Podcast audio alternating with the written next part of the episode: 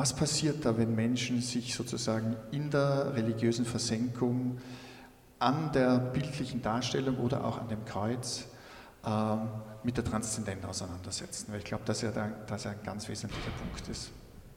Ja, um äh, diesen Gedanken, den du gerade eingebracht hast, äh, will ich Sie kurz auf eine Reise mitnehmen. Und zwar äh, war ich in Sevilla, habe dort Philosophie studiert und dort gibt es diese Mana Santa und da werden diese, diese schweren äh, Christusstatuen durch die Gassen Sevillas äh, getragen und äh, das ist eine irrsinnige Kraftanstrengung und das ist, darf man sich nicht wie bei uns vorstellen, vielleicht haben das einige von Ihnen schon erlebt.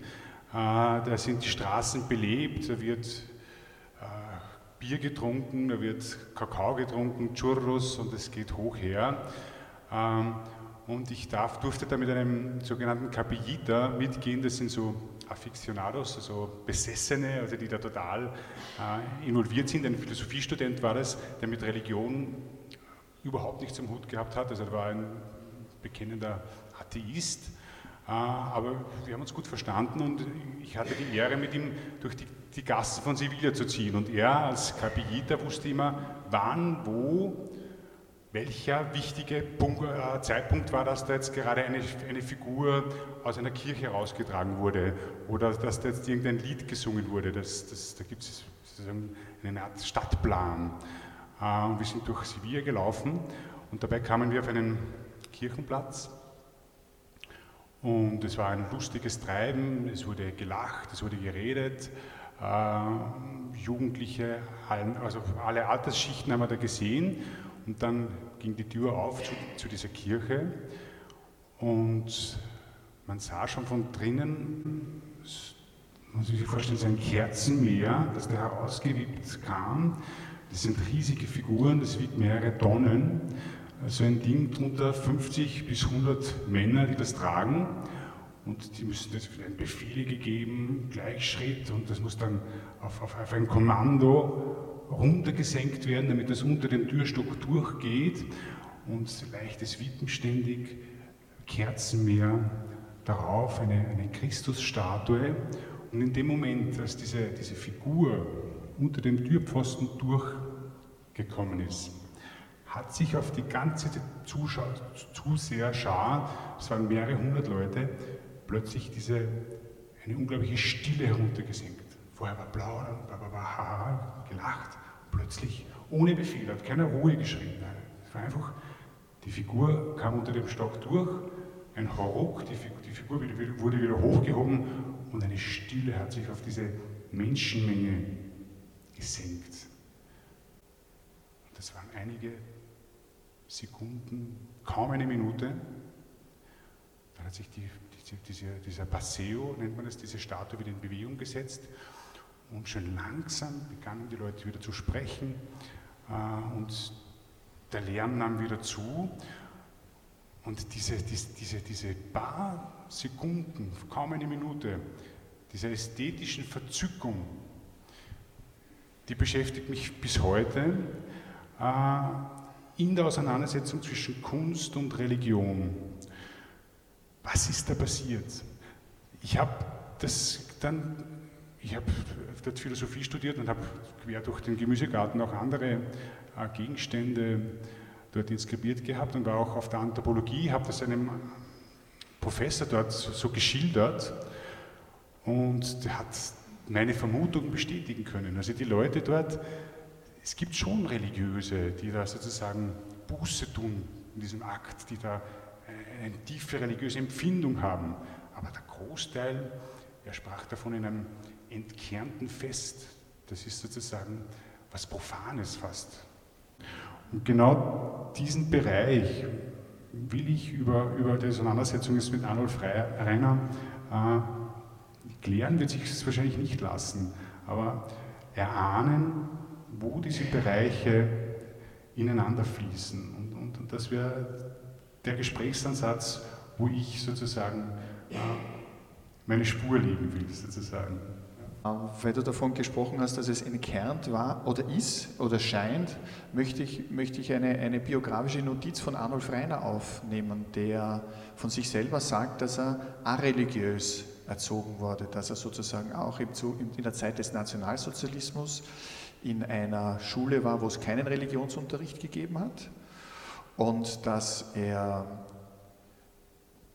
nach dem Zusammenbruch dieses Terrorregimes wo die Entwicklung der zeitgenössischen Kunst, die ja als entartete Kunst bezeichnet worden ist, für fast zwei Jahrzehnte zum Erliegen gekommen ist und als junger, kreativer Mensch, der einen Schaffensdrang hat, der, der, der sozusagen versucht, äh, etwas aus sich auf die Leinwand oder als Werk entstehen zu lassen, er war ja isoliert, er war allein. Es gab nicht viele, die, denen er begegnet ist, die sozusagen diese Intensität mitgefühlt haben. Das war kurz in Kärnten, er ist dann nach, nach Wien gekommen, hat, er hat die Aufnahmsprüfung auf die Akademie der Bildenden Künste geschafft und war dort, er war dort ganze drei Tage dann ist ihm dort von einem Professor vorgeworfen wurde, er macht entartete Kunst, was beim Rainer sofort dazu geführt hat, hier bin ich falsch. Und er war nach drei Tagen aus der Akademie der Bildenden Künste in Wien wieder draußen. Also das war das Umfeld, in dem er sich bewegt hat. Es gab, es gab die Gruppe 47 in, im Bereich der Literatur, wo sich erste Sachen entwickelt waren. Und Anfang der 50er Jahre, also in Österreich, mitten im Wiederaufbau, was macht ein junger Künstler, der einen Anschluss sucht, es waren einige Auslandsreisen dabei, war eine zentrale Figur, der er begegnet ist, das war der Monsignore Otto Mauer. Ja. Und ich möchte ein kurzes Zitat von Otto Mauer vorlesen, damit man sich vorstellen kann, ähm, was sein Ansatz im Hinblick auf zeitgenössische Kunst war. Und ich glaube, dass dieser Ansatz auch heute noch zentral ist und dass man sich in vielen Diskussionen auch an diesen Ansatz, den er hier äh, niedergeschrieben hat, erinnern sollte. Überschrift, ich lese einige Zeilen vor, Gegenstand der Kunst. Alles kann Gegenstand, Inhalt von Kunst sein, ikonologisch betrachtet. Auch das hässliche, triviale, kindische, schäbige, destruierte, kranke, dämonische. Nur der ideologische Klassizismus verlangt, dass nur Schönes hervorgebracht werde. Er glaubt, in die lichten Höhen der Ideale aufzusteigen, wenn er aus der Faktizität von Welt flüchtet. Er entzieht sich der Konfrontation mit der Wirklichkeit, ihren Ängsten, ihrer Gebrochenheit. Er schafft die permanente Lebenslüge. Und auch jeder Methode kann sich die Kunst bedienen. Objekt von Kunst, schreibt er später, ist alles Imaginierbare. Und so einem Mann ist Arnulf Reiner in seiner Jugend äh, begegnet und der hat ihn ganz zentral eben dann auch über die Galerie St. Stephan unterstützt und hat ihm wie vielen anderen heute sehr berühmten äh, österreichischen zeitgenössischen Künstlern hat die zusammengefasst, um ihnen einfach diese Möglichkeit zu geben. Das Ekstatische, das sozusagen äh, fast Besessene, diesen inneren Drang, den Rainer gefühlt hat, in seinen Werken ausdrücken zu können und ihm auch eine Plattform zu bieten, das war nicht selbstverständlich, solche Sachen damals in Österreich zeigen zu dürfen, zeigen zu können.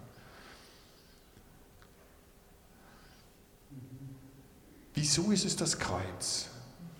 Was glauben Sie? Wieso ist es sozusagen dieses, dieses zentrale ähm, Symbol, das Rainer sich weil das Kreuz ja zum Beispiel auch in der christlichen Tradition erst später aufgetaucht ist. Sie haben jetzt in dem ersten historischen Abschnitt sehr dafür von der bildlichen Darstellung, aber das Kreuz ist ja eigentlich erst später dazugekommen. Wieso ist diese Stärke in diesem, in diesem Symbol vorhanden? Woher diese Kraft kommt, ja. die, ich sage es jetzt einmal so dialektisch, äh, die das Kreuz der Theologie entzieht, was Arnold Frenner macht, äh, wo aber das Kreuz sich aber auch der Kunst entzieht. Und, und, diesen Gedanken, das ist dann wieder das, woher dieser Begriff auch Ahnung kommt in unserem, unserem Titel, äh, das würde ich jetzt eben dialektisch herleiten wollen, und zwar ähm, gestöbert in der Phänomenologie des Geistes. Und da gibt es das äh, Religionskapitel. Also Phänomenologie des Geistes, da beschäftigt sich Hegel äh, mit Phänomenologie, dem Auftreten des Geistes in der Geschichte und dieser Geist betritt ihm eine Bühne, so kann man sich das vereinfacht vorstellen, und es spreizt sich immer in das Allgemeine, in das Konkrete. Und da entsteht eine dialektische Spannung. Und dieser Geist fällt in ein Extrem, äh, verliert sich und sucht dann im Gegenbegriff, also im Allgemeinen und im Konkreten, in diesem Auseinandertreten tritt der Geist auf und versucht dann in einer nächsten Stufe äh, wieder zu sich selbst zu kommen. Und ich bin noch immer beim Kreuzgedanken und ich will das jetzt in diesem Religionskapitel äh, wird eben auch beschrieben, und ich werde dann gleich zu, zu Rainer zurückkommen auch, dass in der abstrakten Kunst äh, es eigentlich dieser Geist in eine ganz individualisierte Form fällt. Die Vereinzelung, das, das, das, das, der, der Malakt, da gibt es nichts Gegenständliches mehr, wo man sich festmachen könnte. Und, und darin kippt der Geist sozusagen die völlige Vereinzelung. Und was jetzt Arnulf Reiner im Kreuz gemacht hat, intuitiv, wahrscheinlich mehr intuitiv als jetzt bewusst diese christliche Tradition bemühend, ist, dass er eine Form gefunden hat. Und damit stößt er eigentlich jetzt in dieser Dialektik betrachtet, äh, das ganze, das, den ganzen Kunstbetrieb, aus dem er herausgekommen ist, mit dem er auch vorher schon verärgert hat, sozusagen auch diese entartete Kunst, er, stößt wieder auch diese entartete Kunst, zu der er sich dann bekannt hat, wieder vor den Kopf, indem er eine Form sucht und das im Kreuz findet. Und so wird das Kreuz ein Symbol, das verortet ist im Christentum, dem er sich zuwendet, wo er der Kunst, die eigentlich formlos sein soll und bleiben soll und hierin ihre Wahrheit gefunden hat und, oder hätte.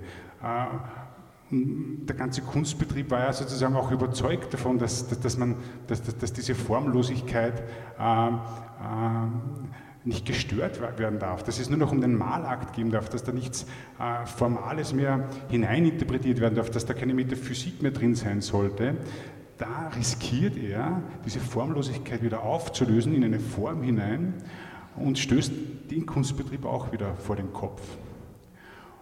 Und riskiert, ja, wieder, dass, dass, dass da wieder eine Art Sinn reingelegt werden könnte. Und das ist das Faszinierende, äh, wo Arnulf Reiner mir über diese Auseinandersetzung mit dem Kreuz ähm, hilfreich ist. Wobei ich als Theologe natürlich sagen muss, äh, er verwendet dadurch auch in seinen Texten vor allem auch eine hoch, doch theologische Sprache. In dieser Verwundbarkeit, in dieser, in dieser, in dieser Finsternis, äh, die er da auch ausdrückt, ähm, finde ich mich als Theologe sozusagen in dieser Sprache wieder.